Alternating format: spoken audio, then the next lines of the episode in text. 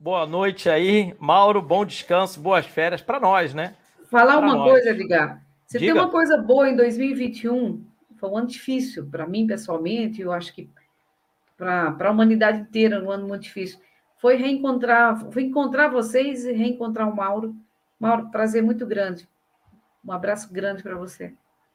Um abraço para você, Claudinha, Edgar. Ano que vem nós vamos estar aí juntos para levar esses jogos né, do Campeonato Carioca. Um abraço para todo mundo, até a próxima.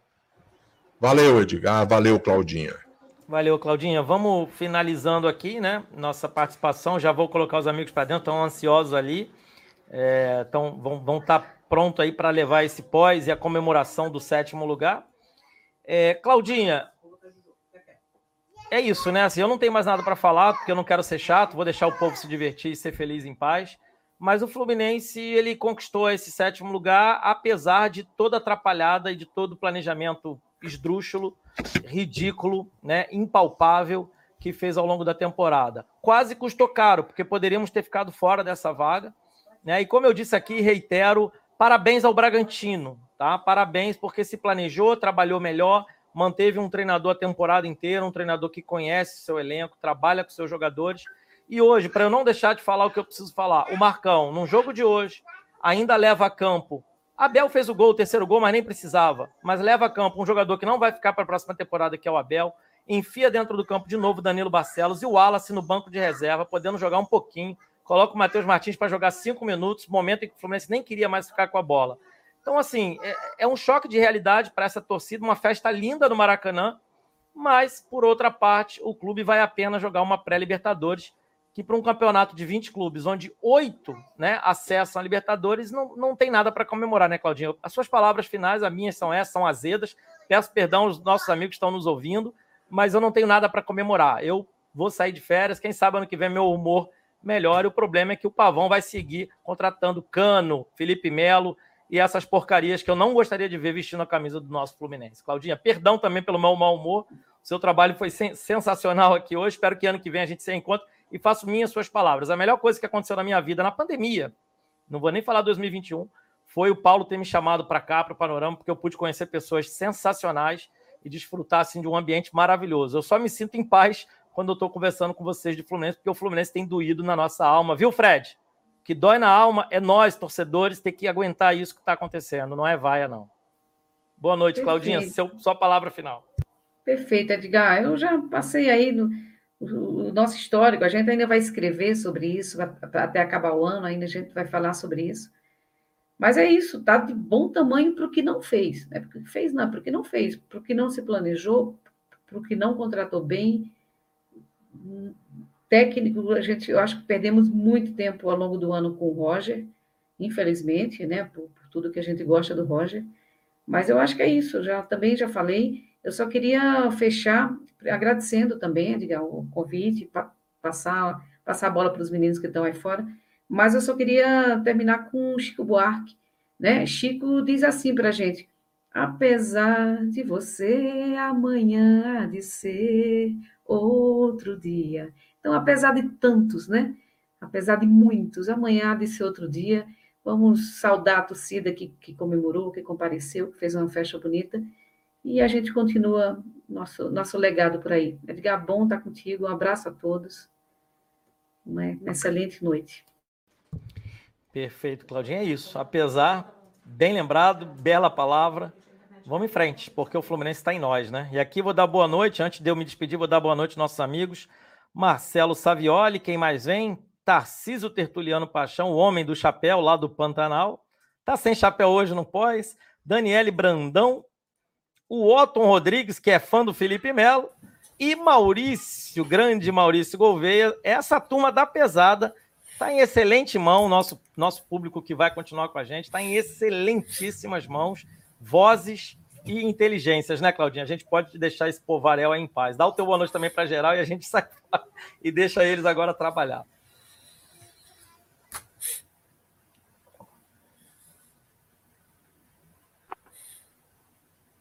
Pois é, pessoal. Boa noite a todos, né, que estão aí presentes hoje nessa transmissão aí de Fluminense 3, Chapecó 0, né, o jogo que acabou dando a classificação ao Fluminense, não ao fase de grupos da Libertadores, mas né, ao, a pré-Libertadores, porque no último minuto, lá na Bacia das Almas, o Bragantino, o Red Bull, né, Bragantino acabou fazendo 1 a 0 em cima do Internacional e jogou. Eu não bebo, tá? Graças a Deus eu tenho esse problema de beber, né? Mas eu posso usar uma gíria que o pessoal gosta de usar.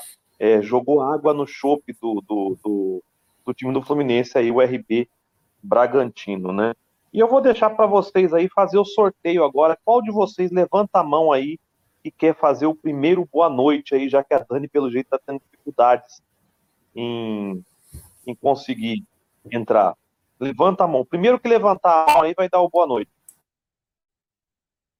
Nossa, ninguém levantou. Não, aqui só tem gente, gente, só tem gentil aqui. Eu deixo pro, pro Savioli aí, que é o nosso decano aí, pô.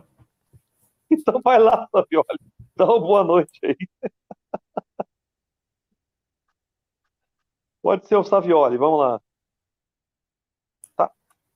Tá mudo aí. Tá mudo, Savioli. Tá mudo. Tá sem som.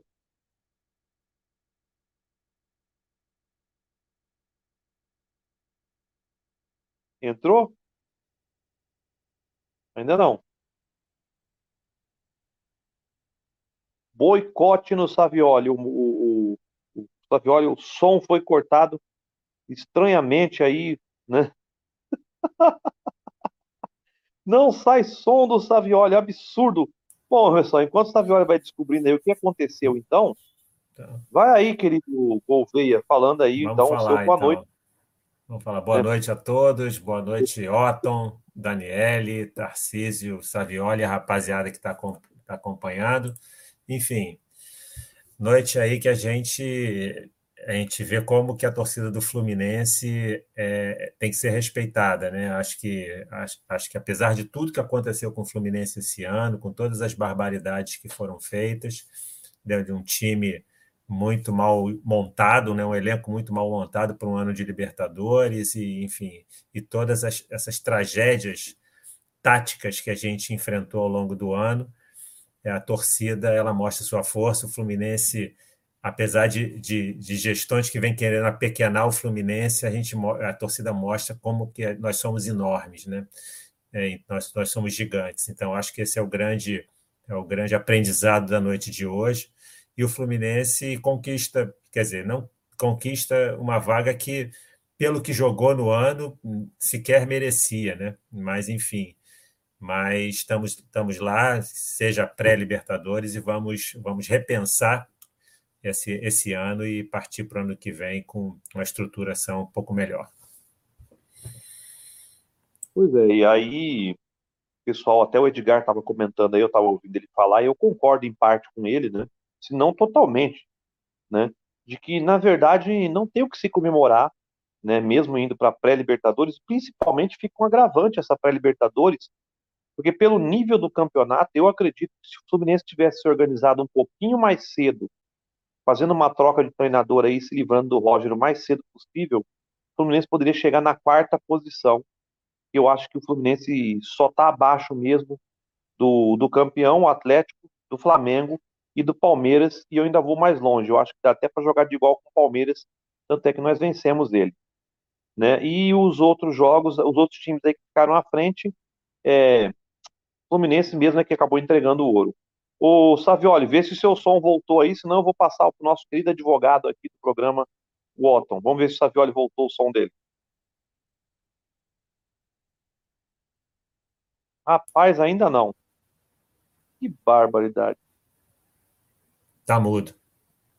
É, faz assim, Savioli. Sai, sai da, da sala e volta no mesmo link que você vai voltar o seu som. Aconte, Savioli, acontece... perdão, deixa eu... Savioli, é, é o botão, o botãozinho seu tá mute. Eu não consigo nem, nem controlar. É o botão mesmo.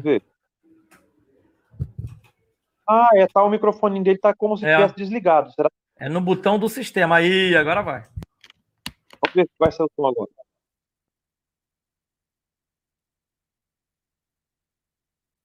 A expectativa é muito grande aqui para a entrada dele, Savioli.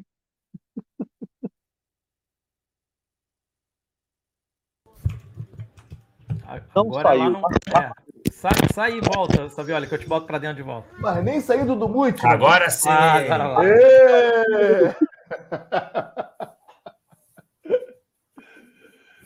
é... Rapaz, eu tava, eu tava aqui feliz da vida, né? Já, já, já comemorando, não a vaga na fase de grupos, né? Porque é, ela não estaria garantida mesmo é, com o empate do, do Bragantino, porque nós ainda dependeríamos da vitória do, do Atlético Mineiro. E aí, de repente, Verdade. eu estava vendo o jogo aqui no, no stream, mudei para o mudei pro, pro jogo do, do Bragantino. Na hora que eu mudei para o jogo do Bragantino, 1x0 Bragantino, cara, no último minuto. Aí acabou com, acabou com, a, com a brincadeira. Estão me ouvindo? Estão me ouvindo, bem?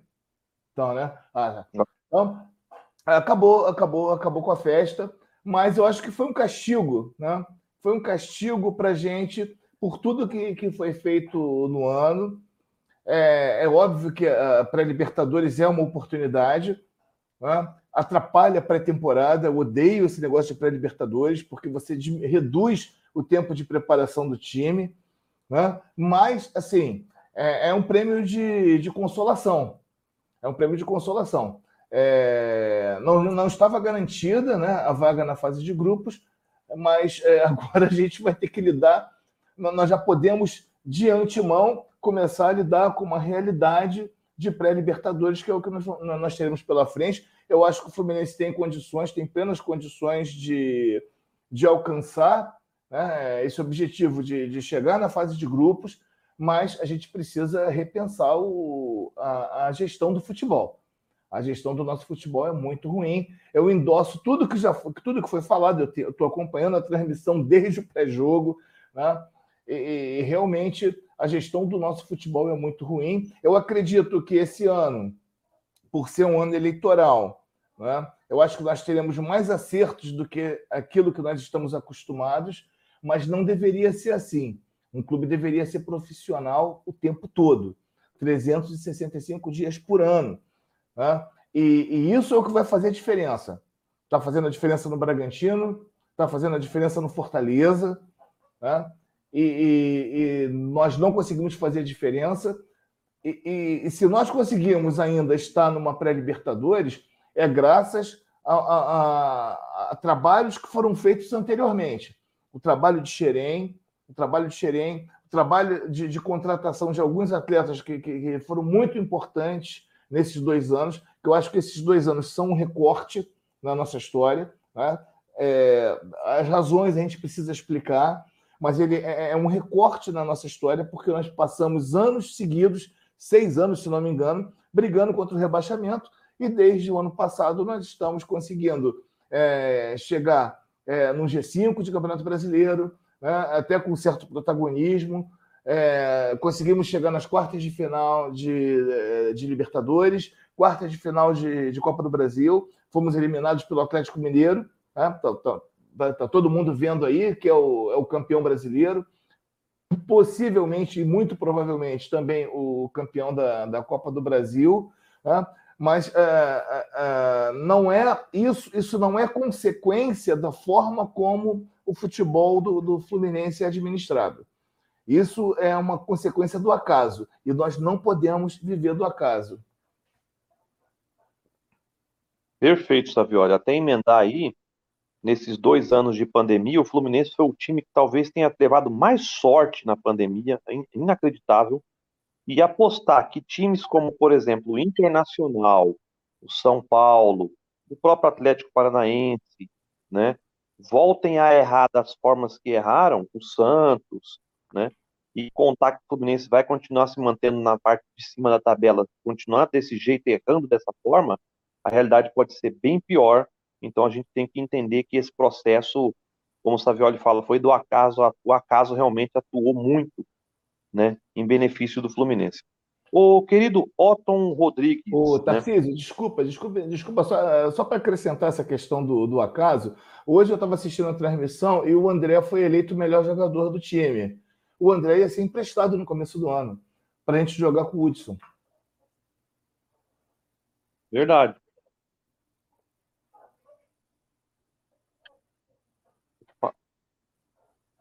Será que eu travei também agora aqui? Sumiu todo mundo.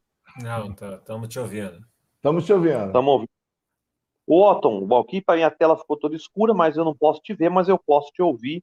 Você que trabalhou duro aí chegada do Felipe Melo, dá o seu boa noite aí e as suas impressões dessa partida aí que classificou Libertadores. Boa noite, Otton. Boa noite, boa noite a todos. Boa noite a todos que estão assistindo aí também. É, hoje aconteceu um, um lance engraçado, se a gente for analisar. Engraçado não, é algo para se prestar atenção, que já foi dito várias e várias e várias vezes durante o ano. O primeiro gol foi de quem? David Braz. O terceiro gol foi de quem? Abel. Tá certo. O David Braz, se não colocam ele para jogar, ele, além de não ter feito esse gol hoje, ele ia embora com o, o, selo nas costas de mais um pereba que contrataram que não fez nada. O Abel, é bom que se deixe claro que ele é o vice-artilheiro do Fluminense com nove gols, hein? Sem jogar. Sem jogar. Então, é mais uma vez, eu acredito que eu cansei de falar isso, e não só eu, muita gente já falou isso.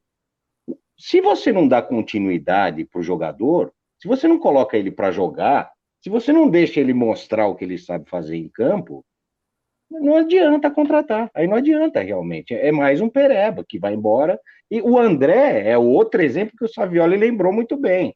O André só a gente só conseguiu saber que ele realmente joga porque deixam jogar. E eu digo isso, inclusive, e é polêmico. Todo mundo fala, ah, não, eu falo isso e insisto com Casares. Se deixar o Casares jogar, ele tem muito. Não estou dizendo assim.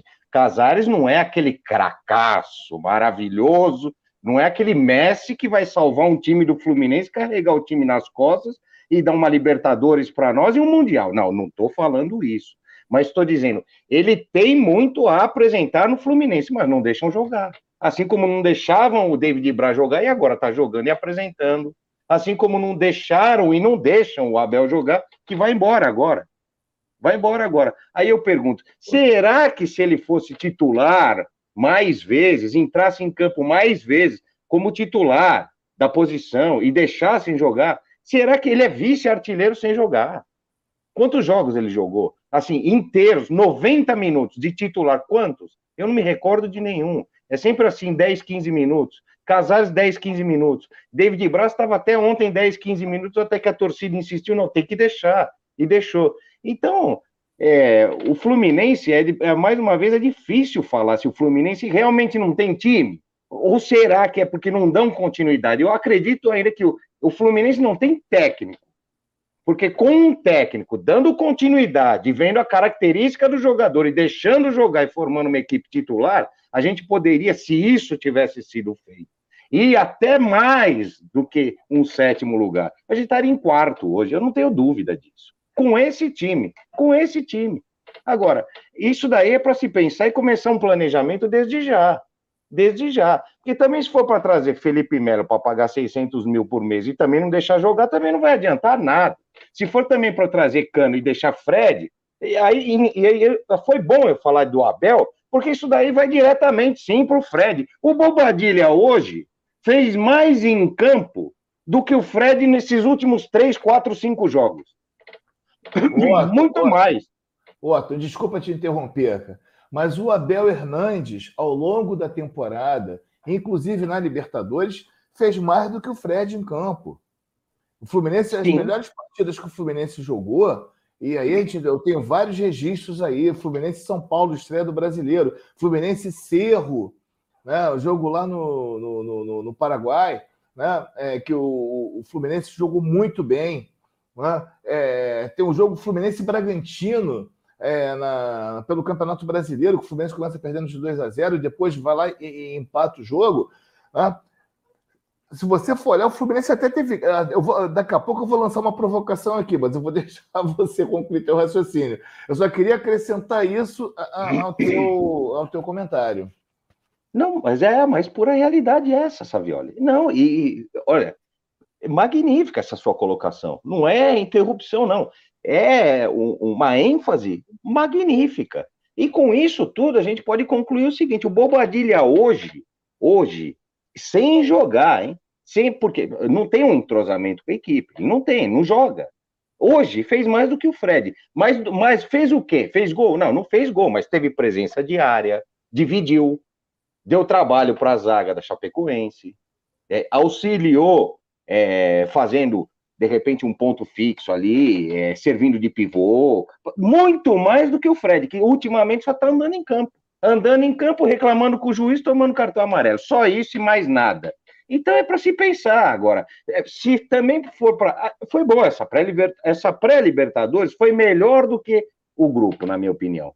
Porque agora é o seguinte: quer continuar? Quer continuar? Essa pré-Libertadores eu acho que é assim: é um vestibular para o Fluminense. Bom, você quer passar? Então você tem que estudar, meu filho. Tá certo? Você tem que estudar. É deitar a cabeça nos livros e estudar. E é a mesma coisa essa pré-Libertadores. Você quer seguir? É para que você quer seguir? Para ser protagonista ou para ser um mero é, coadjuvante aí? Então, é para ser protagonista? É para realmente levantar essa taça? Então agora vem reforço, né? Tem que vir reforço, vem técnico, monta uma equipe e dá continuidade e vamos ter uma equipe titular. Com, não, é essa a equipe titular. Essa é a equipe titular. Então, eu acho que está sendo bom até essa fase de grupos, porque agora o Fluminense ou vai ter que jogar, vai ter que contratar, se quiser prosseguir, e agora na fase de grupos já vai ser bom, porque é o seguinte: se apresentar esse futebol que dos últimos tempos veio apresentando, na fase de grupos, então é melhor já nem seguir também, porque aí é para para quê? Para passar vergonha, vexame? Porque a Chapecoense, queira ou não, não é um jogo que a gente pode analisar muita coisa esses 3 a 0 É 3 a 0 em cima de quem? Da Chapecoense que ganhou um jogo só? Então é isso. Eu acho que praticamente, em resumo, é tudo isso. É verdade. E tem uma outra coisa também. De tudo isso que o, que o Otton e o Savioli comentaram, tem um outro detalhe também. O Fluminense não joga é, estrategicamente a, a, em campo para fazer a bola chegar, seja no Fred, seja no Bobadilha, seja no Abel, seja no JK, quem tiver de centroavante ali, o Fluminense não joga o futebol para que essa bola chegue no centroavante para fazer o gol. O Fluminense joga com Caio Paulista e Luiz Henrique jogando de laterais aqui, recuados. O gol que o Luiz Henrique fez hoje, se o Luiz Henrique fosse jogador para jogar perto da área, ele, ele, ele, ele faria muito mais gols. Ele joga na linha de fundo da lateral direita nossa aqui, ou na lateral esquerda, e o Caio Paulista também, ou, ou na lateral, na, na, linha de fundo da nossa lateral direita, ou na lateral esquerda, porque eles fazem esse revezamento de vez em quando e trocam. os caras vão fazer a bola chegar lá na frente, é que o, o talvez o Marcão não tenha explicado para eles ainda, porque eu também não tenho visto, né? Bom, mas vamos seguir. E você, Dani, consegue aí agora, conseguiu finalmente entrar, está satisfeita com essa maravilhosa vaga para a pré-Libertadores? E eu vou deixar aqui até uma provocação, como o Savioli e o Edgar gostam de falar, e eu concordo com, com o Otton, tá? É, eu acho que a pré-Libertadores vai ser muito melhor para o Fluminense, porque aí ele vai ter que decidir se ele realmente é, é, é digno de jogar a Libertadores ou não. Porque pelo brasileiro aqui não se tornou, não foi digno, né? Vamos ver se a pré-Libertadores ele mostra, pelo menos levantar a cabeça e mostrar dignidade. Boa noite, Dani. Boa noite, boa noite, pessoal. Saudações. Eu concordo plenamente, acho que será a prova de fogo necessária, porque, convenhamos, eu penso que se a gente for considerar tudo o que foi feito durante o campeonato, os mais de 30 pontos desperdiçados, comparando a distância entre o Fluminense e o Atlético Mineiro, não tinha interesse nenhum em disputar a Libertadores diretamente pela fase de grupos, né? Não existiu. Esse interesse não pareceu existir do ponto de vista da gestão. Era mais aquela coisa, ah, vamos para Libertadores se der. É o que transparecia o comportamento, né? Porque o que diziam nas coletivas, o que diziam nas redes sociais era uma coisa totalmente diferente do que se via em campo. Então, essa é a necessidade. Vai ser comprovado agora se vai ter sustentação para ir a Libertadores, para passar pela fase de grupo ou pela pré, que eu espero, sinceramente, que seja uma tremenda peneira, mas que principalmente o Flu esteja preparado para ir com um condicionamento técnico, né? Porque a gente não precisa falar só de condicionamento físico dos jogadores, que precisa melhorar, e a gente vai ver se nessas férias, para o retorno do Campeonato Carioca, vai ter algo de positivo nisso. Porque a gente pode considerar, está todo mundo ali bem preparado. Falta sim uma definição de quem realmente está à altura de entrar em campo como titular todos os jogos. Mas tem alguém ali que está afim de disputar a Libertadores, é melhor começar a se preparar agora que vai finalizar a temporada. Porque vem aí o Carioca. Eu acredito que o Carioca tem sim sua relevância aí, que não pode ser desprezado para esses fins e que essa pré vai chamar muito a atenção. O resultado na tabela é basicamente isso: é, é, o resultado da indisposição como um todo em querer atingir um patamar mais elevado no campeonato.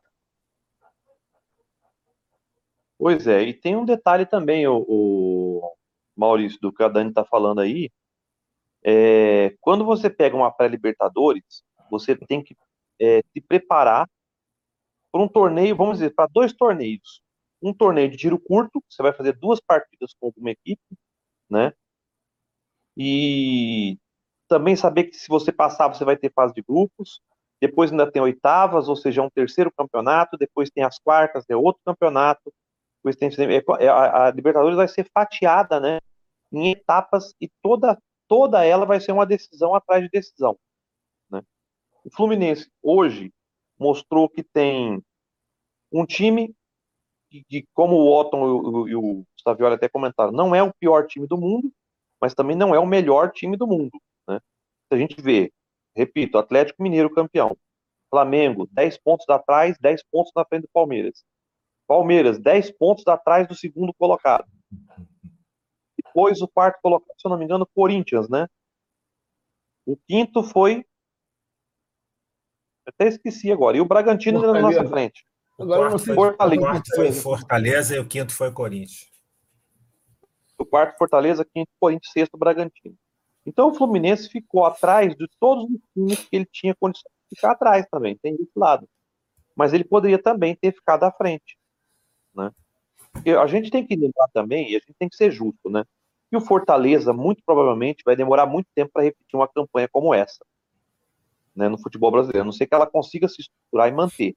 Então, a, o Fortaleza é um time que, que, é um caso à parte. Mas, a gente tem que deixar claro o seguinte: num campeonato em que o Grêmio vai caindo para a Série B, Cruzeiro está lá atrás, Vasco está lá atrás, Botafogo está lá atrás, Fortaleza e o Bragantino não tem nada a ver com isso, fizeram a parte deles e estão de parabéns. E o Fluminense deixou muitas vezes de fazer a sua parte. Né? No último jogo, por exemplo, aqueles dois lances do Lucas Claro foram capitais. Porque aquele lá não era um jogo para perder daquela forma.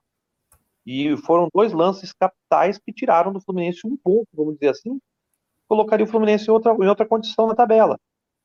Ou dois pontos, né, ou até três pontos.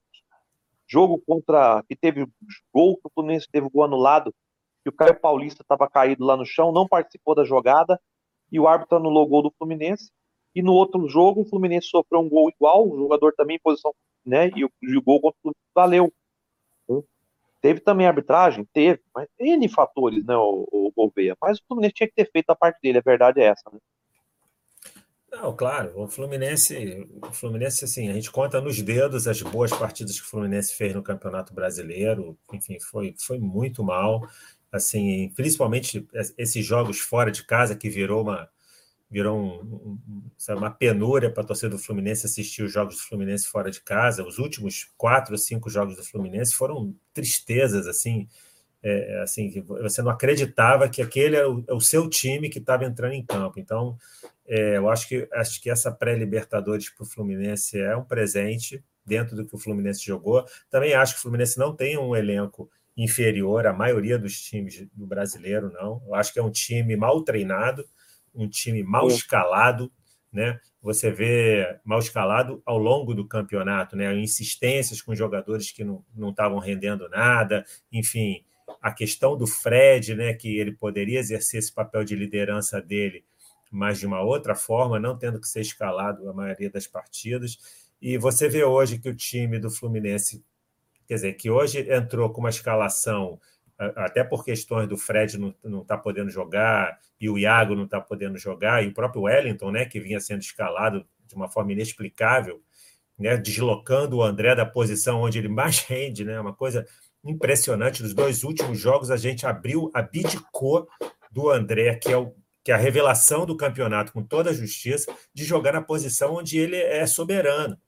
Então, quer dizer, a gente botou ele de segundo volante, o André não rendeu aquilo que ele poderia render e a gente teve o Hélio. Então, quer dizer, eu não sei se a gente teria mais sorte contra o Atlético Mineiro, nem contra o Bahia se o André jogasse de primeiro volante. Mas o fato é que é, essas escolhas que a gente não, não consegue entender, né? É, ou, ou intui como é que podem ser essas escolhas, mas enfim, é, isso vem prejudicando o Fluminense ao longo de todo o campeonato, então a insistência com determinados jogadores. Então, hoje, quando ele entrou com um time que, que mesmo sabendo que o Casares está longe de ser aquele jogador que a gente quer, e mesmo sabendo que o Arias não rende tudo que a gente imagina, o time se comporta de uma outra forma. Tudo bem, a Chapecoense veio com um time, é, é, a Chapecoense é o time, é o último colocado, veio com um time de meninos, mas enfim, o Fluminense se comporta de uma forma um pouquinho melhor, entendeu? Com esses jogadores em campo. Então, quer dizer, é, a gente tinha que escolher uma outra forma de jogar. Então, acho que os erros foram sucessivos nesse campeonato aí de, de escolhas, de, de saber realmente usar os melhores é, jogadores que a gente tinha no elenco. E aí a gente acaba tendo essa é, ganhando de presentes para a Libertadores aí, o Fluminense não mostrou futebol sequer para para estar tá, tá alçando essa, essa posição. Você vê aí times como, como o Internacional, que tinha tudo também para conquistar uma vaga na pré e, e, e acabou também ter, tendo, tendo uma performance horrorosa. Então, enfim, é, tem muita coisa que mudar, sabe? Tem muito. Tá galera também assistindo aí, o José Roberto Ramos, né? boa noite aí, José Roberto, falando. TTP, o Fortaleza tem um dirigente com pensamento moderno, tem mesmo. O, tem time no futebol brasileiro aí que tem muita história, mas que estacionou no tempo e esqueceu de olhar né, as mudanças que está ocorrendo no futebol, né, tanto na parte tática, na parte estratégia, na parte de nomes, de jogadores, forma de escolher o elenco, forma de se montar o elenco, muita coisa mudou. Também o Fábio passou aqui dando boa noite para nós, ele que estava lá presente lá no estádio, foi testemunho ocular dessa vitória por 3 a 0, né, dando boa noite para Dani. Você viu, ele é amigo só da Dani, viu, pessoal? E saudações para nós. Você vê como é que é? Mas tudo bem, seu Fábio. Você vai voltar um dia aqui no Pós conosco. E tá aí também o Summer Marks. Deve ser meio britânico, meio americano, meio brasileiro. O Flu está de parabéns ter classificado para a Libertadores. É o que tem. O certo era ter ficado para disputar a Sul-Americana para 2022, rumo a uma década sem títulos relevantes. É, ele tocou isso aí, eu até vou passar para o Savioli aqui, comentar o seguinte, Savioli. É, não deixa de ser uma ironia, porque preparado uma grande festa, na verdade, e agora vamos ser um pouco chato também, vamos lá no lado amargo agora do. Eles prepararam uma festa maravilhosa, com quase 70 mil torcedores, e acharam que iam golear a Chapecoense, tanto é que goleou mesmo, né? E eu quero dizer uma coisa aqui, não sei se você concorda comigo. Para o torcedor, maravilhoso uma festa linda em campo, a vitória por 3 a 0, né? A, todo mundo festejou, comemorou, cantou, aconteceu o que tinha que acontecer. E também do lado de fora, os jogadores que não mereciam e não fizeram por onde, não puderam comemorar junto com a sua torcida, foram privados disso, que o Bragantino jogou eles na verdadeira realidade que eles estavam. Então, parabéns ao torcedor, o torcedor fez a festa, mas eles não fizeram, porque eles também não mereciam, e eu achei foi bom. Concorda ou não concorda comigo? Ô, TT, cara, assim, a, a torcida do Fluminense, né, é, que eu sempre chamo de a mais extraordinária força popular do planeta, né, pela capacidade incrível de proporcionar espetáculos e ser protagonistas, para mim, foi a grande protagonista da reta final desse Campeonato Brasileiro. Né? Proporcionou espetáculos inacreditáveis. Eu lamento um pouco de não ter estado lá, né? mas por, por, por eu tive lá as minhas razões. Né? É, a gente fala aí de, de Inter, né, de Santos e de um monte de, né, de clubes importantes, o Grêmio rebaixado, Bahia rebaixado esporte rebaixado, todos campeões brasileiros, todos hum. campeões brasileiros, que vão povoar a Série B ao lado de Cruzeiro, Vasco, Guarani, também campeão brasileiro. Ou seja, nós vamos ter uma Série B de luxo Por que, que nós vamos ter uma Série B de luxo esse ano? Porque alguma coisa mudou no futebol brasileiro. E essa coisa, a principal coisa que mudou é o seguinte: lá em 2012, quando a Globo decidiu hierarquizar o futebol brasileiro segundo seus próprios preceitos, segundo seus próprios paradigmas, né? ela seduziu alguns desses clubes que estão na Série B hoje, né? com vantagens competitivas em cima das vantagens econômicas, né? Vamos falar a verdade do doping financeiro, né? É. É, e esses clubes aceitaram aceitaram ficar numa prateleira abaixo de, de, de Flamengo, é, de Corinthians, dois clubes que sempre foram clubes provincianos, que essa é a grande verdade. Né? O Corinthians aparece no futebol brasileiro né, como protagonista lá no final da década de 80.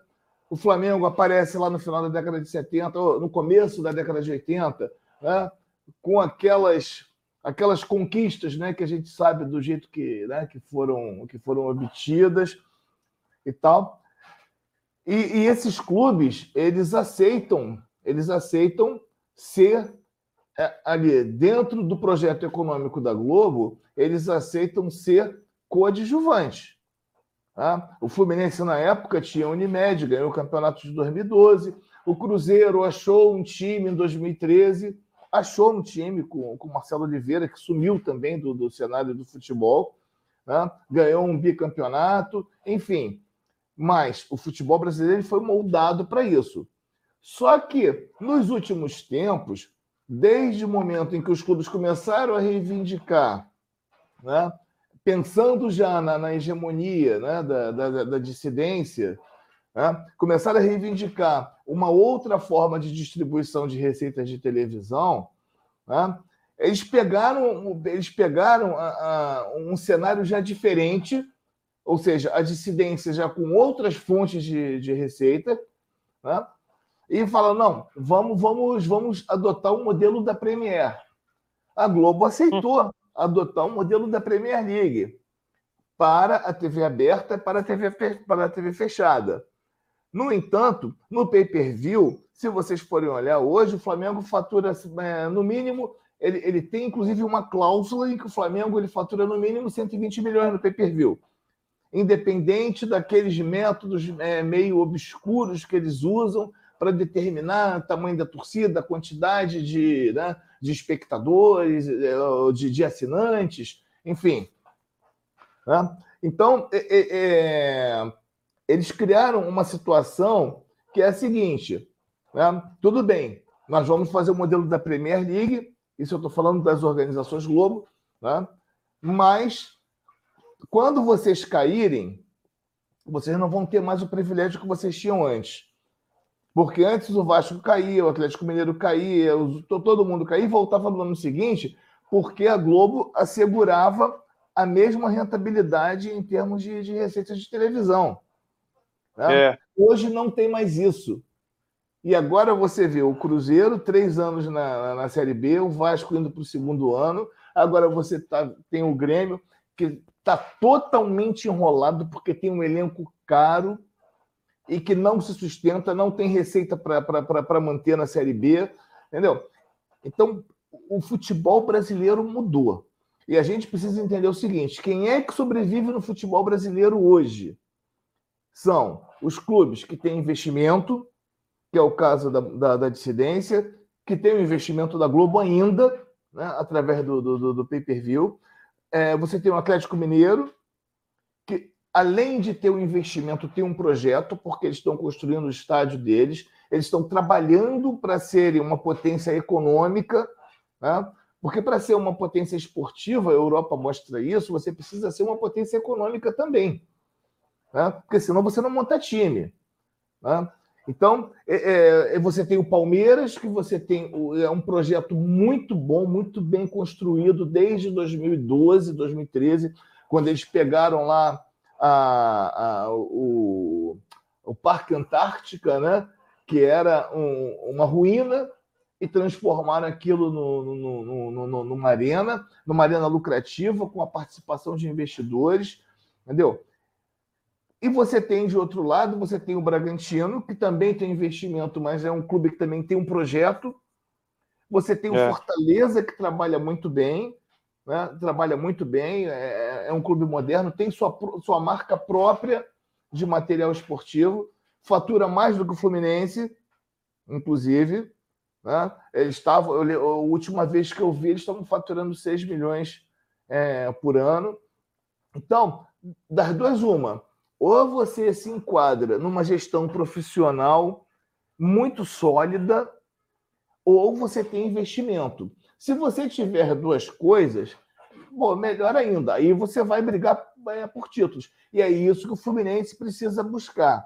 Nós estamos agora terminando essa temporada. Estamos agora terminando essa temporada, mas a gente tem que entender que no ano que vem nós temos eleição.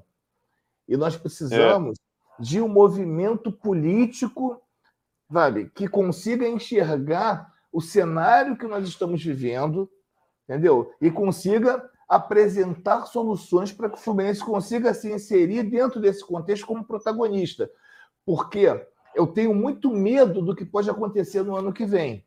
Ou seja, o Mário abriu os cofres, porque é ano de eleição, então nós temos que ganhar tudo, né? vamos, vamos gastar, vamos fazer a gastança toda, e no final das contas, isso vai sobrar depois para ele mesmo, né? Porque ele vai acabar, se ele fizer isso, ele vai acabar se reelegendo.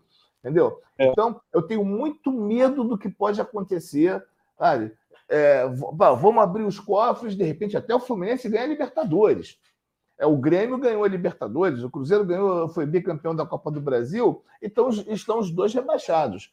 Né? Por é. quê? Porque fizeram trabalhos sem lógica. Né? Então, a gente tem que tomar muito cuidado com isso. Eu acho que a gente precisa abrir uma discussão política, mas não uma discussão política pariocal, né? como, como, como, como nós temos tido no Fluminense, que é ridícula, é abominável, é ultrapassada. Isso não vai levar a gente a lugar nenhum. Nós temos que discutir projeto, nós temos que discutir o futuro do Fluminense. Sabe? E discutir o futuro do Fluminense não é só ah, eu quero, não, é como nós vamos fazer. O Fluminense precisa é. encontrar um desses caminhos. Se profissionaliza, busca investimentos. Eu, eu vi o, o, o, Se desculpe se eu estiver me alongando demais, mas eu vi o, uma, a notícia né, do, do é, o Fluminense é, é, conseguiu é, tá, tá, está tendo um superávit né, é, de 45 é. milhões. Né? E aí a nossa dívida de curto prazo é de mais de 300 milhões. Né? E nós estamos chegando aí a 120 milhões de, em, em, receita de transferências de jogadores e fomos beneficiados pela participação na Libertadores também. É. E aí, cara, quando você pega isso e você, você começa a soltar fogos e achar isso maravilhoso, na verdade, isso só está mostrando o quê? Pô, se um clube tem 300, 300 e poucos milhões de dívida de curto prazo, né, ele pode transformar essa dívida de curto prazo em ativo. Entendeu? Ele pode atrair investidores, reduzir essa dívida, sabe? E, e, começar a investir em coisas importantes, como a revitalização das laranjeiras, que o Mário abandonou. Não só abandonou, ele sabotou o projeto. Entendeu? Que é um projeto importante. Por quê? Porque você tira, você pega uma. uma, uma, uma é, você pega o match day do Fluminense, o match day do Fluminense ele é deficitário o tempo todo. Entendeu? Você não precisa abrir mão do Maracanã. Você pode manter o Maracanã com jogos para mais de 25 mil pessoas, como hoje, né? mas você pode ter Laranjeiras com 15 mil pessoas. Se você tiver um, um, uma, um jogo de, de, vamos falar assim, de, de, de 20 mil pessoas, você joga Laranjeiras. Você joga para 15 mil com estádio lotado e com um lucro absurdo. Entendeu? Essas coisas precisam ser encaradas daqui para frente, porque senão nós corremos o risco de entrar aí na mesma vibe do, do, do Vasco, do Cruzeiro, entendeu? Porque é, a gente está sobrevivendo de Xerém. E até mesmo os ativos de Xerém, a gente corre o risco de liquidar todos. É, cada vez fica apertando mais o cerco, né? Não tem saída. o Mário, né? Ou ele moderniza mesmo essa mentalidade da gestão aí, ou a gente corre o risco de se tornar um futuro Grêmio, um futuro Cruzeiro.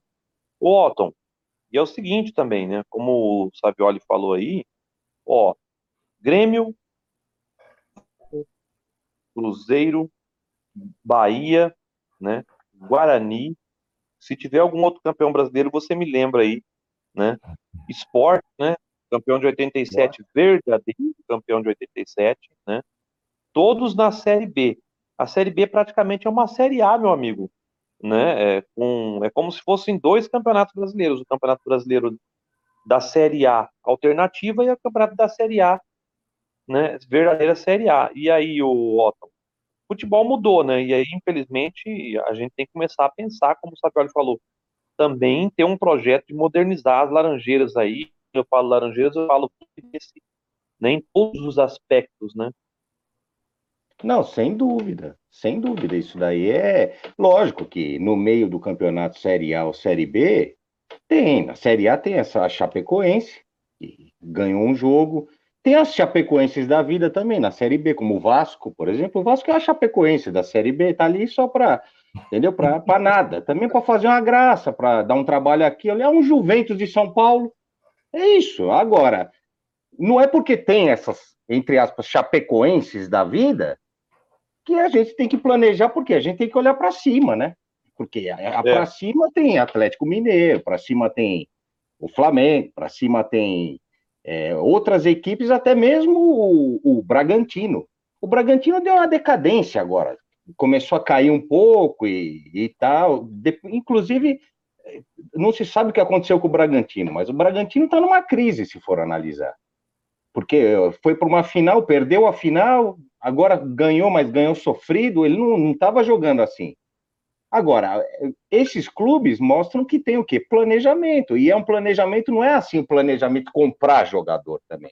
Porque isso daí não é planejamento. Porque comprar jogador para não jogar, o Abel, por exemplo. Agora a gente fica nessa dúvida. Ele vai embora. Será? Será que ele não poderia. Pô, se ele é vice-artilheiro sem jogar, será que ele não poderia ser o artilheiro do Fluminense?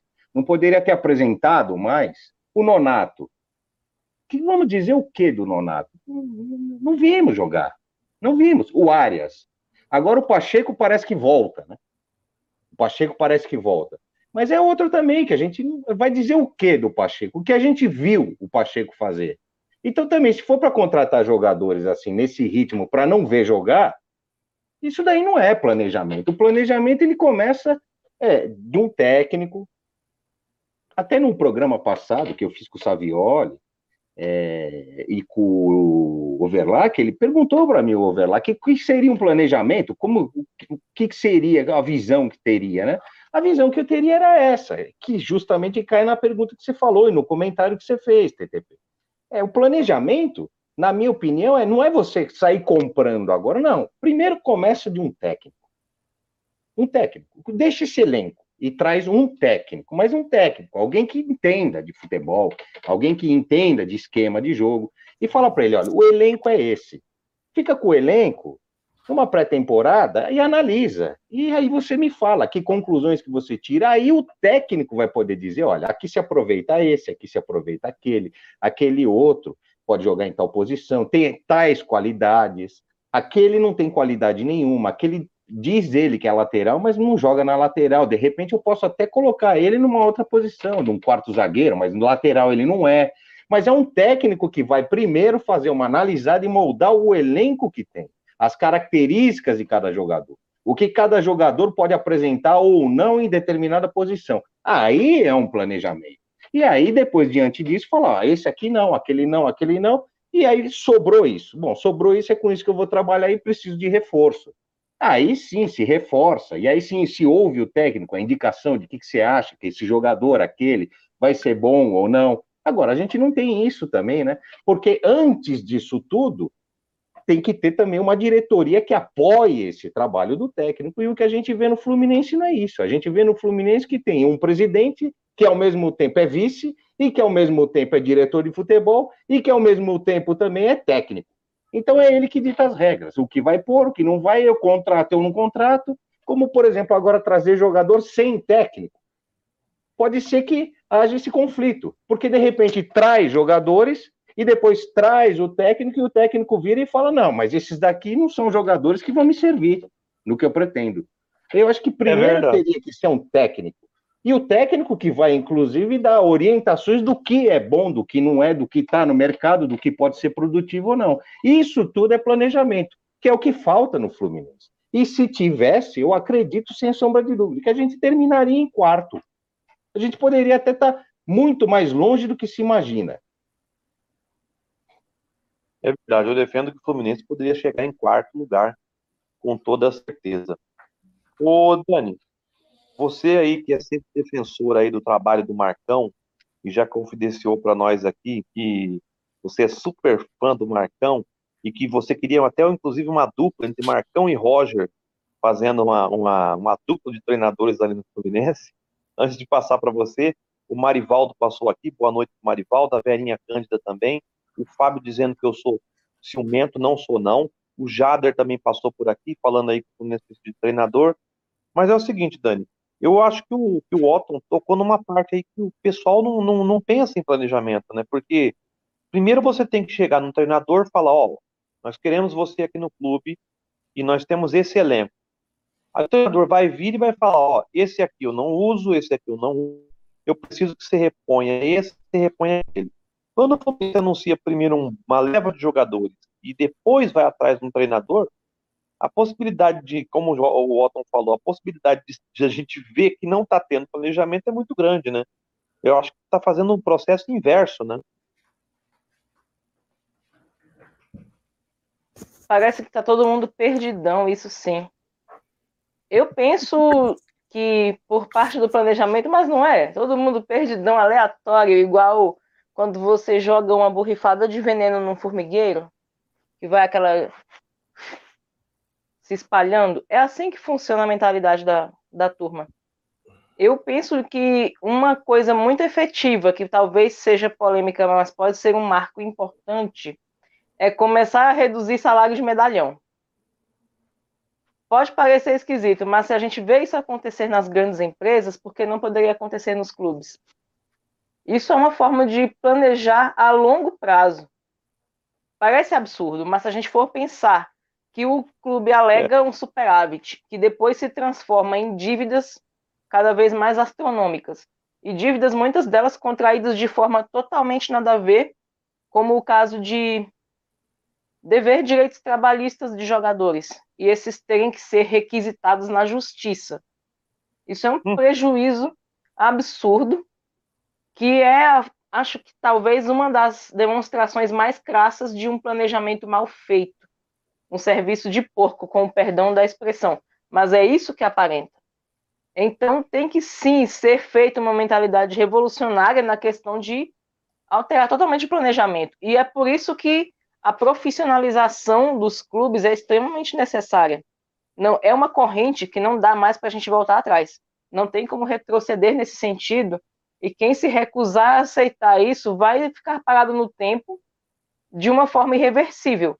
Agora ninguém enxerga isso, ou poucas pessoas enxergam isso com clareza e com efetividade. Mas daqui a cinco anos, no mínimo, pode ser algo totalmente diferente, de uma forma bem, eu diria, nociva para quem insistir em ficar nesse, nessa aleatoriedade. Não cabe mais esse tipo de conduta, de jeito nenhum. E o Fluminense não pode se perder nessa situação, né? Mesmo que já esteja aí combalido com essa gestão que também não, não pensa de forma coerente em nenhum momento, que pensa e fala de maneiras totalmente distintas, a gente ainda guarda, nós guardamos, né? Enquanto torcedores apaixonados que querem o melhor para o Flu, a gente ainda guarda uma esperança de que essa mentalidade seja revista o mais rápido possível. E é por isso que a gente insiste a gente dialoga, apresenta pontos de vista e insiste para que eles sejam aplicados, basicamente por isso. O bem maior do Flu, né? E esse planejamento é necessário urgentemente. Pois é, e aí entra no, no, no pequeno detalhe, né? Como o Otton falou, o Mário, na verdade, ele acha que ele está jogando FIFA no Xbox, né? Ele não é só o presidente, como ele é o vice-presidente, ele é o diretor de futebol, ele é o treinador e ele é o que joga com o controle na mão ali, né? Então ele está jogando FIFA ali, um, um, um, um PES, né? Ali no videogame ali, com narração do Thiago Leifert, né? Além de tudo. O pessoal, a nossa hora está quase avançando aqui, mas antes de fazer a última rodada, eu vou fazer uma brincadeira com vocês aqui, porque como o campeonato acabou, Fluminense sétimo colocado, classificado para a pré-Libertadores, né? Graças ao gol né, na Bacia das Almas ali do RP Bragantino, né? Que nos tirou esse gostinho da fase de grupos. Então vou fazer uma brincadeira com vocês aqui, para a gente ser rapidinho, para depois fazer a última rodada. Eu quero que eu, eu vou pedir para vocês dar a opinião de vocês. Qual foi o jogador destaque do Fluminense nesse campeonato brasileiro? Você vai dizer qual jogador que você acha que foi o dentro de um conjunto todo o que mais se destacou e o que, vamos dizer assim, foi o craque do Fluminense no campeonato. Vou começar com você, Gouveia, pela hora que a gente começou. Do, dos jogadores do Fluminense que jogaram, né? E até dos que não jogaram, né? Como o Otton falou, um jogador que não jogou inteiro, né? Aliás, o Abel pode não ter um primor de categoria, mas estrela ele tem. Né? O, o Badilha se esforçou pra caramba no jogo, a bola não entrou. O Abel entrou, a bola bateu no pé dele e entrou. Então o jogador também tem isso da estrela, como o Otton falou. O cara não joga e é o artilheiro. Então eu acho que tem muita gente que fala, ah, mas ele é grosso, ele é grosso, mas o cara tem estrela. O cara entrou, é. pegou a bola e gol. Né? Fez gol em Fla-Flu, já fez gol em dois Fla-Flu, né? Isso faz dois diferença. É. É. Fazer gol em Fla-Flu, aí, aí vai para uma outra prateleira, né?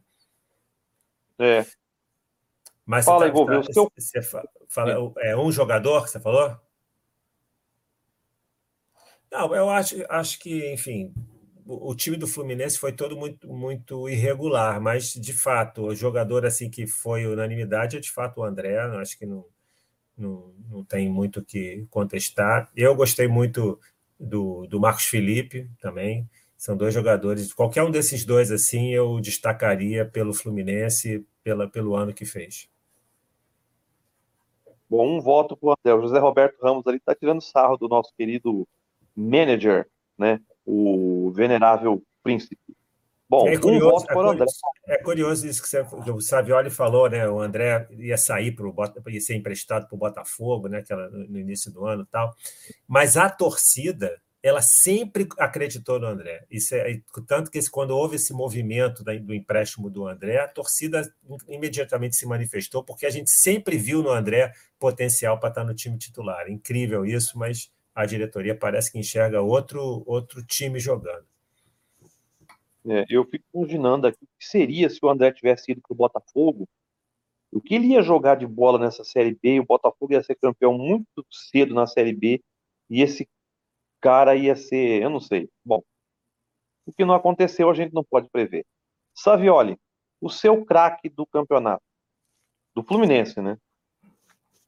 É, é, pode ser da temporada? É.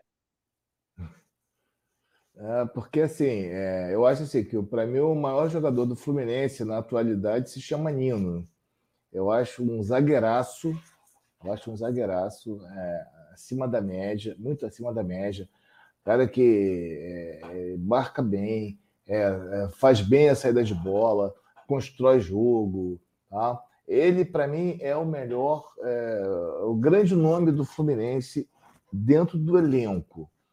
O, o André, para mim, né, em termos de profissionais, ele é o grande, a grande revelação da temporada. E o Luiz Henrique é o grande projeto de craque. Né? Projeto, porque é um jogador que precisa ser treinado. E para ele ser treinado, ele precisa de treinador. Né? Precisa de quem condicione esse talento dele para que esse talento seja produtivo. Mas, para mim, o grande jogador da temporada do Fluminense, né, que, é, para mim, eu, eu acho isso maravilhoso, né? porque nós temos essa linhagem, temos essa tradição. Para mim, o grande jogador do Fluminense na temporada se chama Marcos Felipe. Sem Marcos Felipe, nós não teríamos chegado às fases é, da, da, Libertadores que nós chegamos. Fez grandes partidas, grandes defesas, cometeu falhas também, até porque isso faz parte de um grande goleiro, né? É, então, para mim, o, o, grande nome do Fluminense em 2022 é, é Marcos Felipe.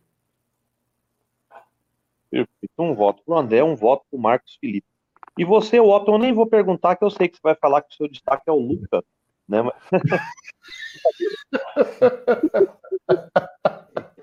é sacanagem, mas não era o Luca, é o Wellington, você quase acertou.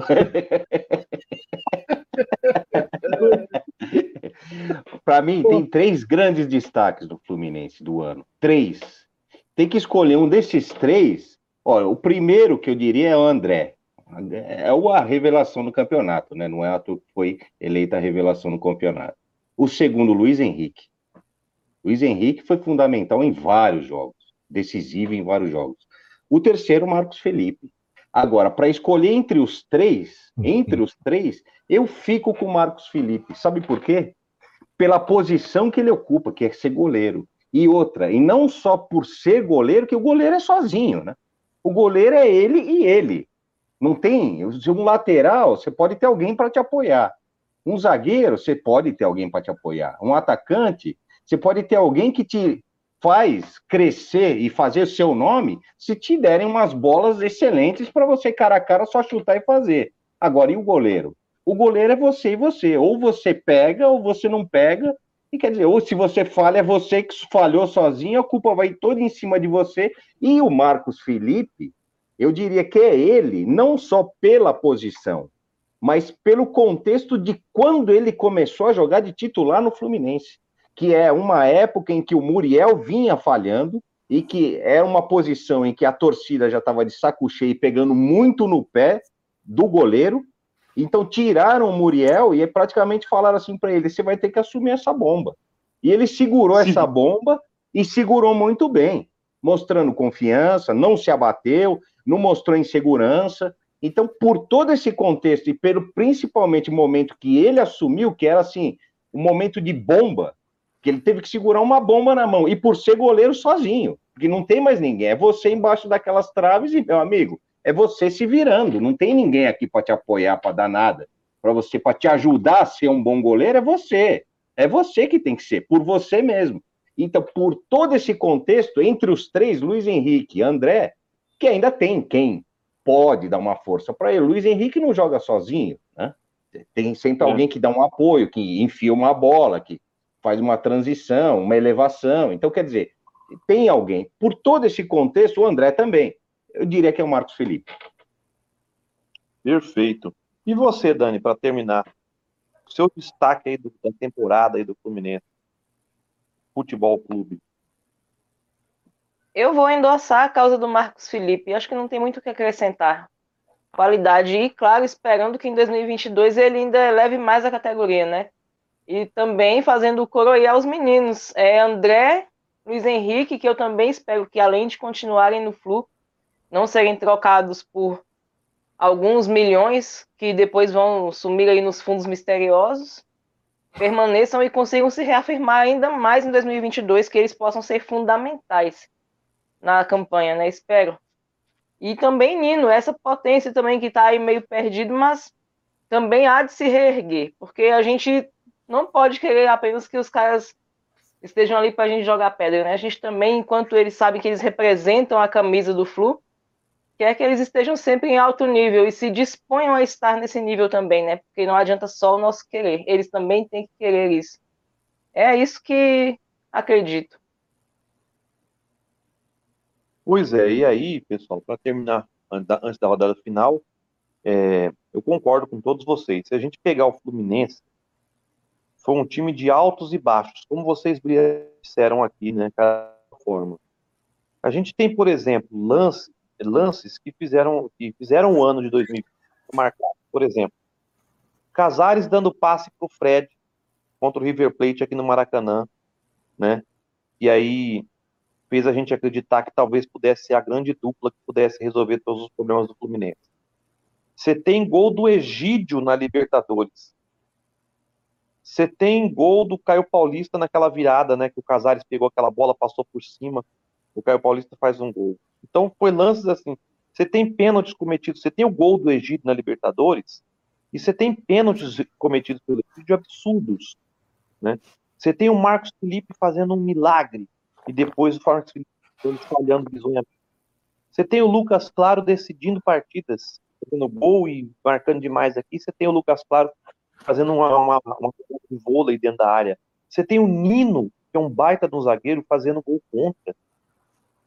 Né? Você, é, é, o Fluminense, infelizmente, passa por falta de treinador, uma falta de uma comissão técnica que possa pegar esses caras e fazerem eles desenvolver o máximo possível do seu futebol.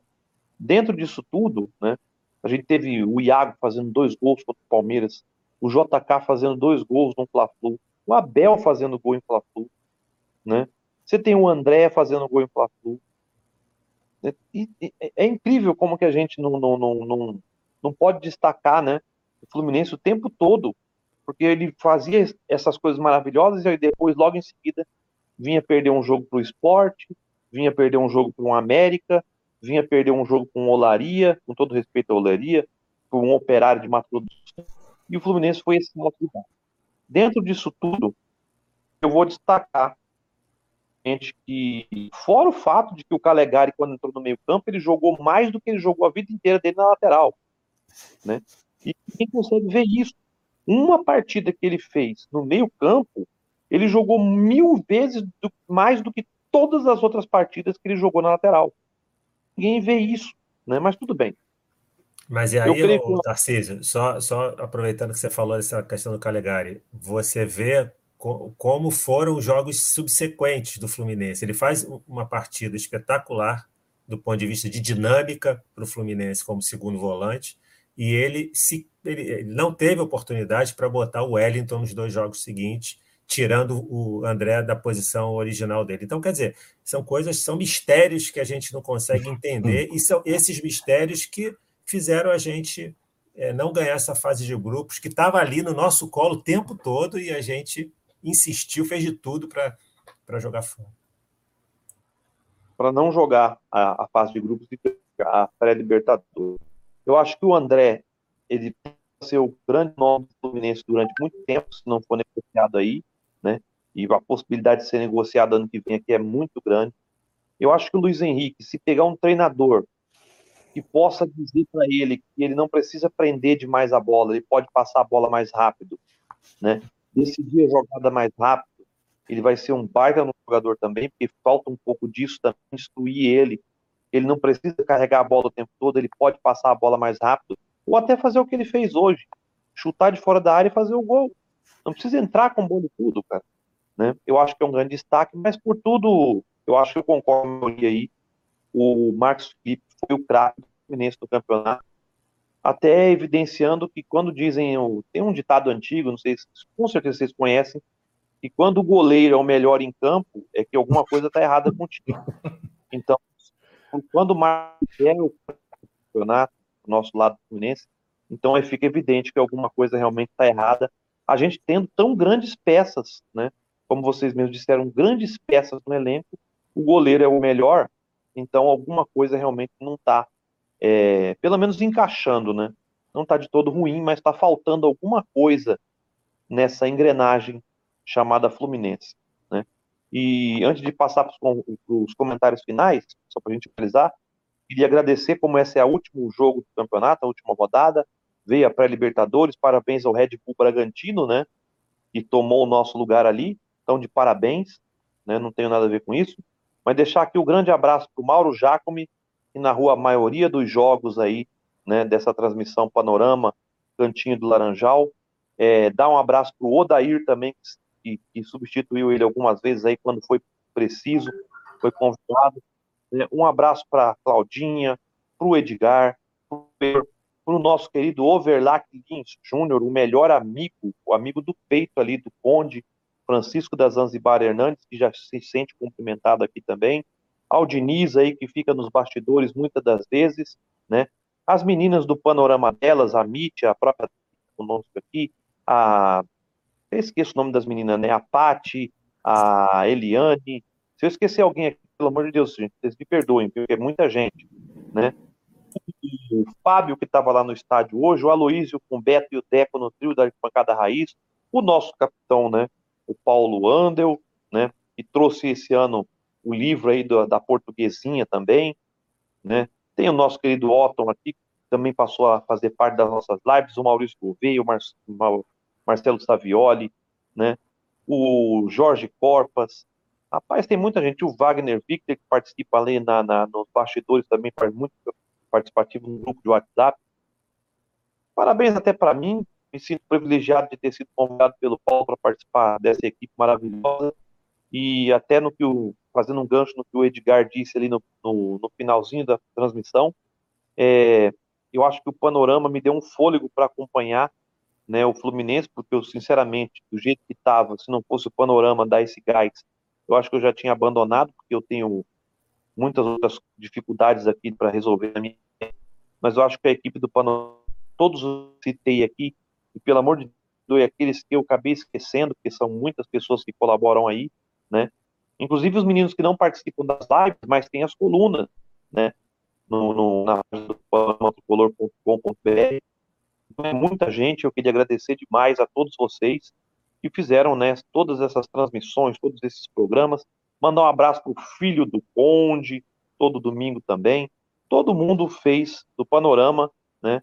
Ou a gente continua fazendo do Panorama, porque o Panorama já era muito grande antes de eu estar aqui, claro, né? Mas a gente tem feito o possível para manter o Panorama cada vez maior, né? Ele que é a casa da literatura tricolor torçam os narizes aí o pessoal que acha que não e que quer tirar sarrinho, né? Porque quando a gente fala que aqui o panorama é a casa da literatura tricolor, tem gente torce o nariz. Mas fazer o que, meu amigo? Pega alguém que escreveu 16, 17, 18 livros pelo, pelo Fluminense e abre uma página, meu amigo. É isso. Não estou bajulando, não, porque não precisa. Bom, Maurício Gouveia, seu comentário final para nós terminarmos aqui e eu deixo o seu abraço aí de final de ano para a galera. A gente não sabe quando se vê de novo. Um abraço a todo mundo, rapaziada que participou aqui da mesa, os, os que participaram no chat, Tarcísio aí pela condução, Paulo, Marcelo, Edgar, enfim, essa turma toda que a gente interagiu aí várias, várias lives aí ao longo do ano. Enfim, torcer mais, mais uma vez para o Fluminense possa se planejar e se programar melhor para ano que vem. É, enfim, eu só queria, eu queria só comentar uma coisa que o Otton falou acerca dos jogadores que não foram testados, né? A minha, ele citou o Abel, Bobadilha, que não, não deixaram jogar tal, é, o Casares, né? Enfim, que talvez não tenha tido uma sequência ideal, mas assim, é, são jogadores que são de investimento muito alto, entendeu? Então são jogadores que, em tese, são jogadores cascudos. Então, quer dizer, esses caras, né, assim, quando vêm, eles vêm para resolver, eles têm que vir para resolver. Entendeu? É diferente da paciência que a gente tem que ter e, e dar sequência para um, um, jovem, um Luiz Henrique, ou se você contratar de fora uma, uma, revelação. Agora, quando você contrata um Casares, você espera que o Casares entre e coma a bola, entendeu? Como o Abel Hernandes, com toda a rodagem, Copa do Mundo, nas costas, então tem que entrar e tem que jogar. Então, ah, jogou um pouco jogo. Realmente, é de fato, eu acho que ele poderia ser melhor aproveitado até pela, pelo, pelo momento do Fred. Ele e o Bobadilha, né? E hoje achei que o Bobadilha, concordo plenamente com o Otto, ele, o Bobadilha rendeu muito mais do que o Fred vinha, vinha rendendo em termos de participação do jogo, criando situações, fazendo um dois ali com, com jogadores que vinham chegando na área. Mas, assim, eles têm que resolver, são jogadores que ganham para resolver. Então, é a única observação que eu acho que aí que, que depõe um pouco contra a performance, o desempenho desses jogadores no Fluminense. Daquele pacotão da Libertadores, né, que veio né, com o Abel, Bobadilha, Casares e o Manuel, eles, quer dizer, esses três jogadores de frente, eu acho que eles ficaram devendo por causa disso. Eles, eles não entraram para resolver. Então, isso que foi, que foi a minha decepção em relação a ele. Mas, enfim, eu voltando aí ao, ao, ao Fluminense para ano que vem, que ele se planeje melhor. A pré-Libertadores fa faz a gente começar mais cedo essa, essa parada. São campeão, é um campeonato diferente do que, a, do que a fase de grupos. A gente pode tanto pegar um time cascudo de fora, que não entrou, se não me engano, Independente pode até jogar a pré-Libertadores, não tenho certeza o Boca acho que classificou direto para a fase de grupos, mas Independente eu acho que, que, que que pode ser pode passar pelo, por um time brasileiro. E, e, pega esses times mais modestos, mas que são muito complicados, às vezes altitudes, esse time tipo Always Ready, são times complicados de você jogar. Então, que, e, então, quer dizer, o Fluminense tem que se preparar muito bem, ver quais são esse, qual é o elenco que ele vai montar para poder superar esse tipo de dificuldade, porque realmente Libertadores e o, e o Campeonato Brasileiro a gente tem que entrar para realmente fazer uma ter um desempenho compatível com a história do Fluminense, né? Enfim, não não está simplesmente é, é, comemorando quartas de final de Libertadores ou sétimo lugar de Brasileiro. Acho que a gente tem realmente que, que pensar maior do que tá, estamos pensando hoje. Então, boa noite, agradeço sempre a vocês aí pela, pelos convites. Abração. Obrigado, Maurício. Até dentro do que o Maurício falou, você vê que vai surgindo as coisas, a gente quer encerrar, mas acaba é, todo mundo aqui é tão brilhante que até numa despedida surge é, outras e outros debates de horas, né? Essa, esse caso do, do Abel, do Bobadilha, do Casares, né? E aí o Manuel e o David Braz eu não vou nem colocar nessa conta porque são jogadores lá de trás. Mas é, eu concordo também com o Maurício quando ele fala que eles vêm para resolver e acabam. Mas tem o seguinte também, Maurício, que a gente depois pode fazer até um outro programa para discutir sobre isso. É, eles foram trazidos, mas é, não estavam no planejamento. Eles vieram, vieram foram trazidos para fazer aquele estardalhaço e a torcida achar que era um reforço. Porque o esquema de jogo foi escolhido pelo Fluminense e foi jogado o ano inteiro e a gente reclamando, não dava para realmente o Casares, o Bobadilha e o Abel Hernandes jogar. Não foi feito um esquema para eles jogarem. Foi escolhido pelo Fluminense é, usar o Caio Paulista e o Luiz Henrique o ano inteiro como auxiliares de laterais, e essa função só eles dois conseguiram desempenhar. Claro, não estou aqui fazendo essa, nem esse distanciamento técnico que o Luiz Henrique tecnicamente superior ao Caio Paulista, eu estou falando que nós temos uma mentalidade de como poderia jogar. O Marcão tem a mentalidade dele. E dentro dessa mentalidade dele, os únicos jogadores que conseguiam fazer o que ele queria era o Caio Paulista e o Luiz Henrique, tanto é que eles saíam esgotados de campo. E o Jader, que participa sempre dos programas aqui, foi o primeiro que cantou a pedra na época, falou: do jeito que o Caio Paulista está correndo, ele vai se machucar. Do jeito que o Luiz Henrique está correndo, ele vai se machucar. O Iago vai se machucar. E foi acontecendo isso no decorrer do campeonato, né? Jogadores acabaram saindo por confusão. Então o Fluminense contratou esses caras, mas não queria que eles jogassem, não foi projetado para eles jogar para jogar sem do Caio Paulista e Luiz Henrique, auxiliando os laterais e jogar por uma bola perdida, né? Então eu não estou não tô discordando de você, só estou complementando que, como você falou, são jogadores que vêm para decidir e como o Otton falou, só que também não tem oportunidade de decidir porque o esquema não é feito para ele jogar. Então, infelizmente, o Fluminense não tem planejamento, né? E aí a gente fica nessa confusão toda. Bom, Savioli, o seu boa noite também aí. Você que foi também brilhante quando disse o seguinte: o Fluminense teve um ano maravilhoso em relação aos anos passados, né? Tem gente que não gosta que a gente diga isso, mas vamos falar a verdade. É verdade. O Fluminense brigava para não cair o todo depois de 2012 para cá, né? Quando foi campeão, e realmente dois anos que não vem brigando, vem brigando para não cair. Em o Savioli foi perfeito. Isso tem mais mérito o acaso do que o planejamento competência ou a competência do Fluminense. Então, uma verdade não esconde a outra. É verdade que o Fluminense vai para cair? Sim. É verdade que tem dois anos seguidos que vai para Libertadores? Sim, também. Só que a verdade também diz que o acaso tem muito mais a ver com isso do que a competência do Fluminense. Dá seu boa noite aí, Savioli. Então, TT, para mim o melhor trabalho feito no, no Fluminense em termos de, de planejamento de futebol foi o trabalho feito em 2019 com, com o Diniz, né? na, na gestão da base. Né? É, era um trabalho com lógica, com conceito, né?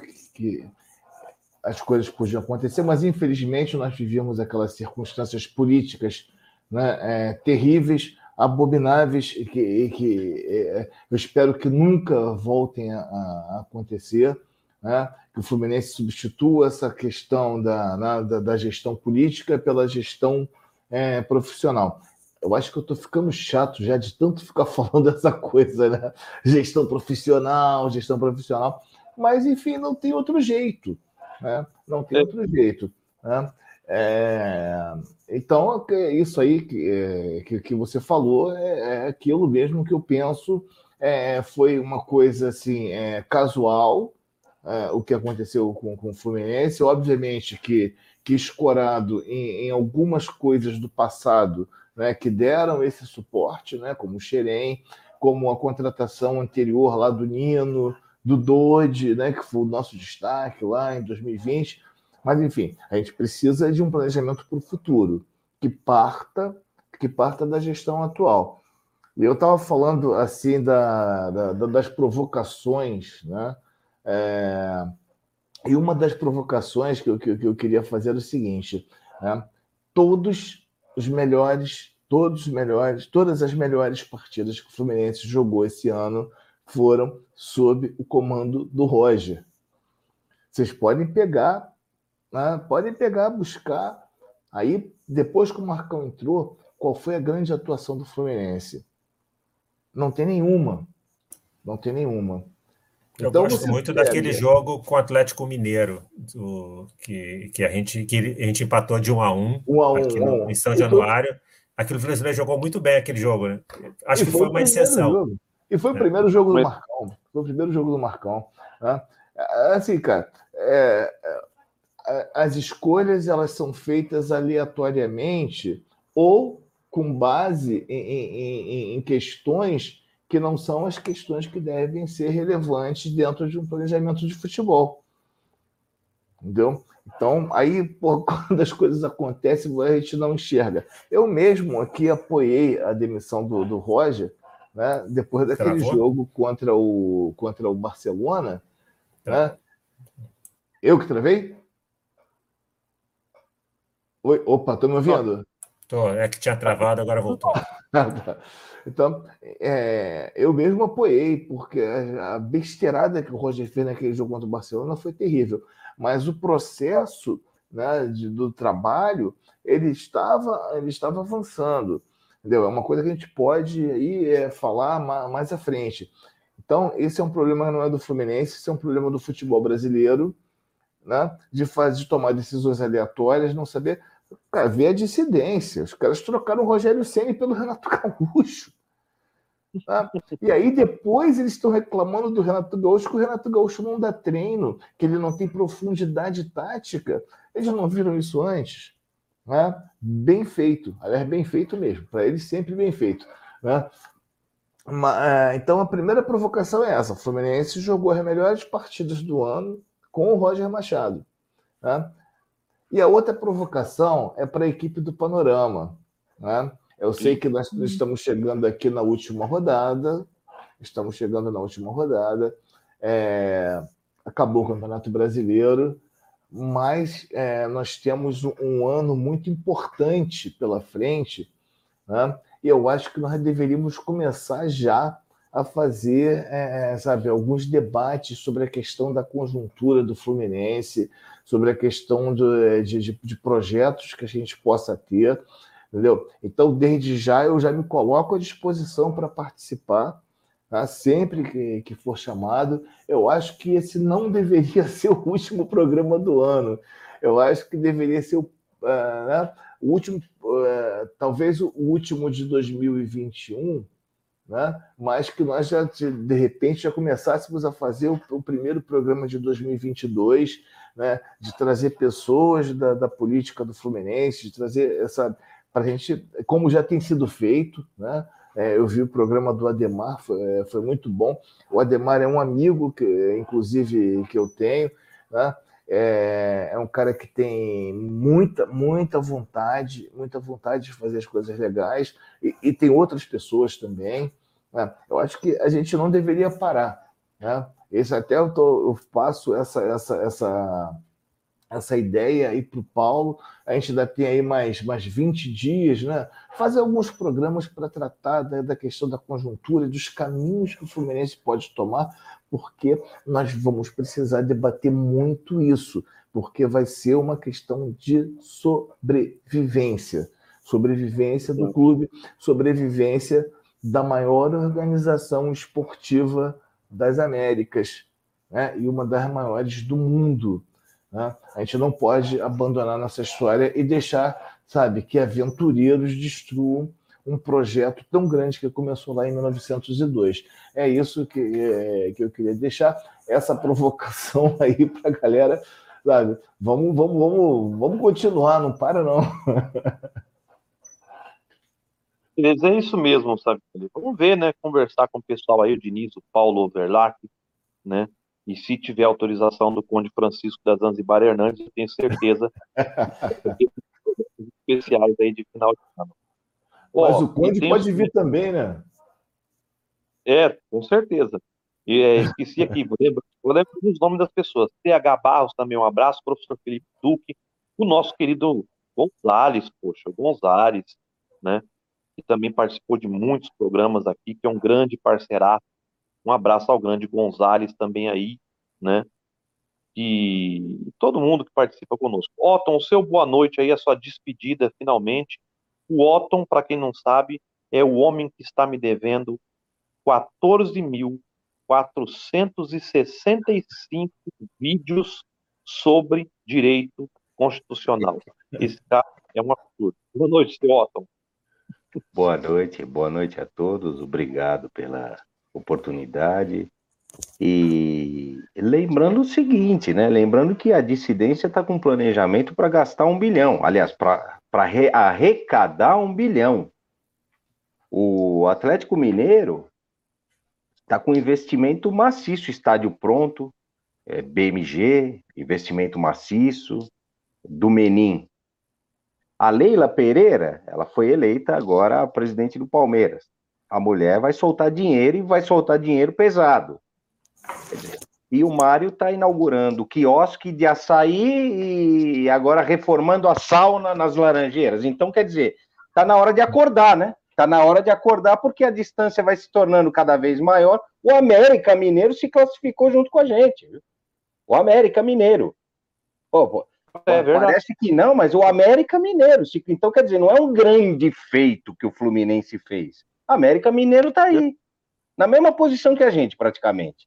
Então é bom lembrar dessas coisas, desses três aí que estão em cima, porque vai se tornando cada vez mais distante, cada vez mais distante, cada vez mais distante. Inaugurando quiosque de açaí, entendeu? É, barraquinha de sorvete que bom na beirada da piscina ali da quadra de, da quadra de tênis ali, e, e reformando as tábuas de madeira da sauna, desse jeito nós não vamos longe no futebol, tá na hora de acordar. Então espero que acorde e que acorde para começar a fazer um planejamento sério, de investimento sério, né? de uma reformulação do elenco, de um planejamento completo, porque também não significa ter dinheiro e ganhar tudo. Também isso daí não significa nada. Até porque o Santos, é bom lembrar que ele foi para a final da Libertadores contra o Palmeiras, se classificando na pré, com um elenco que ninguém acreditava, nem mesmo a torcida. Verdade. Mas eram jovens que vieram da base e quase foram campeões, foram vice-campeões da Libertadores. Mas o que significa isso? Planejamento. Então, quer dizer, é bom começar a se planejar, porque senão vai ficar nessa. E lembrando também que o próximo jogo nosso é dia 26 de janeiro contra o Bangu. Quer dizer, é, uma, é um ótimo jogo para começar já a analisar alguma coisa. Tudo isso parece assim que, ah, pô, mas o Bangu é, o Bangu, salvo engano, a gente tem sete, sete últimas partidas nós ganhamos. É invicto sete jogos, acho que desde 2016 que o Bangu não ganha do Fluminense. Mas não significa nada, mas aproveitar um jogo desse, com uma reformulação do elenco, já para começar a ver alguma coisa, né? Para o técnico já começar a analisar algo, né? E já dizer algo do time, o que pode ser que vai, tem, tenha que ser corrigido ou não, né? É isso que a gente espera, um planejamento porque senão, tá aí, o América se classificou na mesmíssima, vamos dizer assim, posição que a gente. Foi um grande feito. Para o que é o Fluminense, para o que é o América, um grande feito foi do América. Parabéns ao América, primeira vez na Libertadores. O América chegar onde chegou, brilhante. Agora, para o Fluminense, sinceramente, não há nada que se comemorar. Pelo contrário, o Fluminense deveria estar em quarto, já direto na fase de grupos, e com todo mundo já falando, e lá vem o Fluminense. Mas não. Infelizmente, a gente não está nessa situação.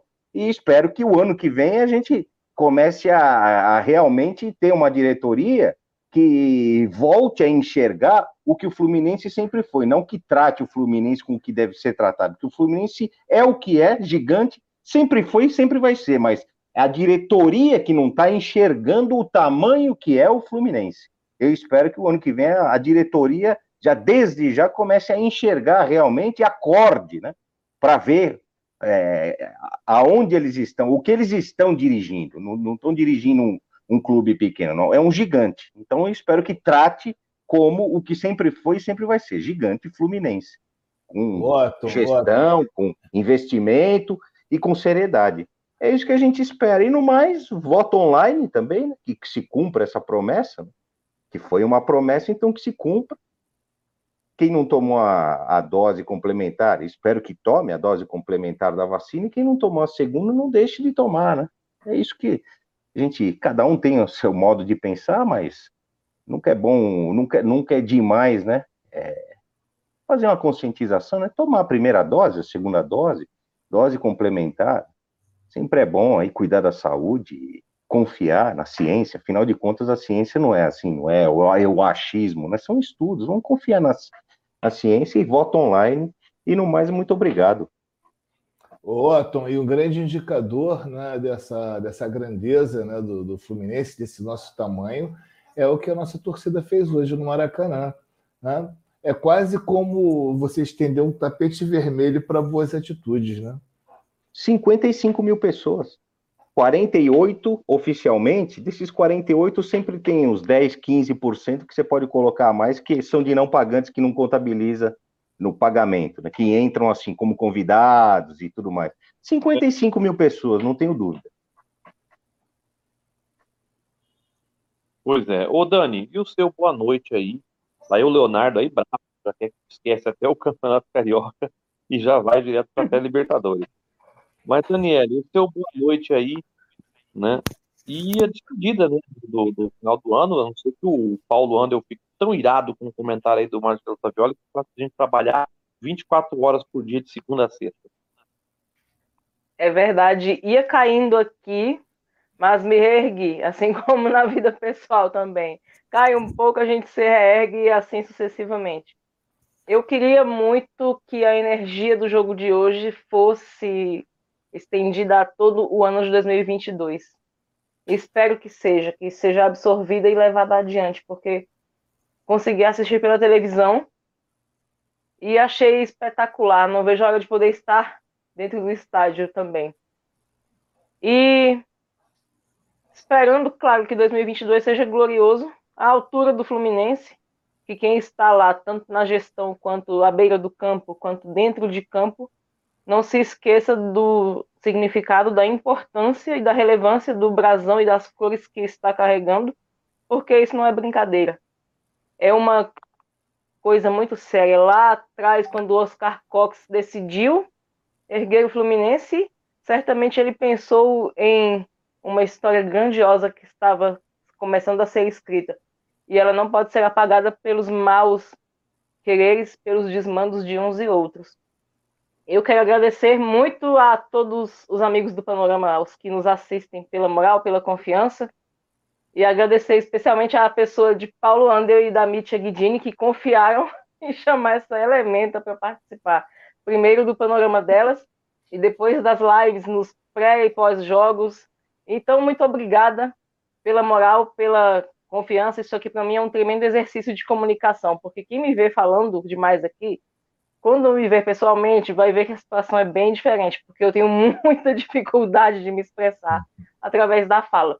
Então, isso aqui é um tremendo exercício para mim, enquanto pessoa e enquanto profissional, que na verdade não dá para dissociar. A gente tem uma, um dizer de Cláudio Abramo que a ética do jornalista e a ética do marceneiro não são diferentes. Não existe duas éticas, né? É uma única ética que você aplica em todos os campos da sua vida. Claro que a gente tem lá os nossos momentos de ah, eu fiquei muito pé da minha vida com alguma coisa, vou me expressar de forma agressiva. Eu faço isso, infelizmente, através da escrita, mas é a forma que tenho de fazer isso. Então, o autocontrole, a necessidade de me expressar de forma coerente e não usar, por exemplo, o esporte como descarrego das energias não tão positivas assim. É por isso que eu trato como, para mim a palavra mais forte é essa, um exercício de comunicação. E agradeço demais aos amigos do Panorama por permitirem que eu possa fazer esse exercício de comunicação aqui com vocês e para vocês. Então, minha gente, saudações tricolores, um abraço, muito obrigada. E em 2022 estaremos juntos aqui com toda a energia possível e imaginável. E é isso. Perfeito. E aí, terminar também mandando um abraço pro Léo Moretti. Quase esqueci de mandar um abraço pro Léo Moretti. Era perigoso ele me ligar lá da Sibéria, onde ele está, reclamando aqui. e aí ele ia ligar, oh, você não falou de mim, então estou falando dele aqui, um abraço para ele. Pessoal, então vamos terminando por aqui esse grande programa, né? E terminar dizendo que hoje para mim foi uma coisa bem irônica e eu adoro a ironia. A torcida fez uma festa maravilhosa, os jogadores que estavam preparados para fazer sua festa também foram privados e agora, como vocês brilhantemente disseram aqui, não vai ter tempo para comemorar, vai ter que pensar na pré-Libertadores e classificar o Fluminense para a fase de grupos. E o quem está gerindo aí, quem está no comando do Fluminense, possa ter consciência de que as críticas não são porque nós temos nada pessoal contra ninguém, mesmo porque a gente sequer conhece esses caras pessoalmente, principalmente eu aqui no meio do mato, aqui no Mato Grosso do Sul, não conheço ninguém desses caras.